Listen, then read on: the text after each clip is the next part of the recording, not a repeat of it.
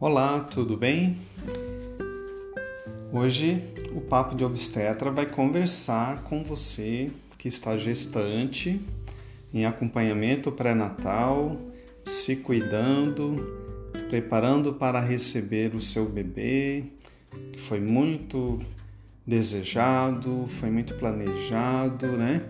Pois é, então olha, vamos dar umas dicas para gestantes principalmente aquelas que têm passado por uma certa dificuldade.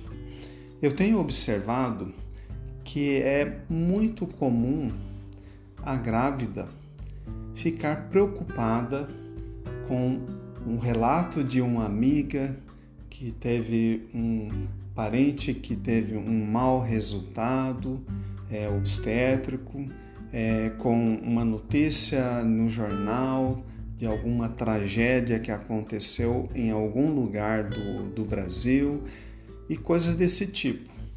E isso gera nessa paciente, nessa gestante, é, medo, gera insegurança e fica com aquele temor de que vai acontecer com ela também. E a dica é essa: não alimente esse círculo. Procure sair desse círculo vicioso. Procure trazer para você bons pensamentos, boas imagens, né? o belo, o colorido, que isso vai trazer outro tipo de vibração e vai tirar da sua cabeça essas coisas negativas. Se você for bombardeada com esse tipo de ocorrência na sua gestação, isso vai contribuir para que você fique mais ansiosa, mais estressada e isso você pode transmitir para o seu bebê essa sensação de ansiedade.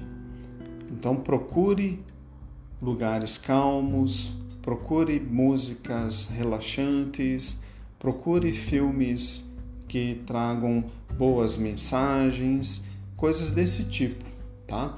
E aí, outro pensamento que você tem que ter é que o que acontece com os outros não é o que necessariamente vai acontecer com você, ok?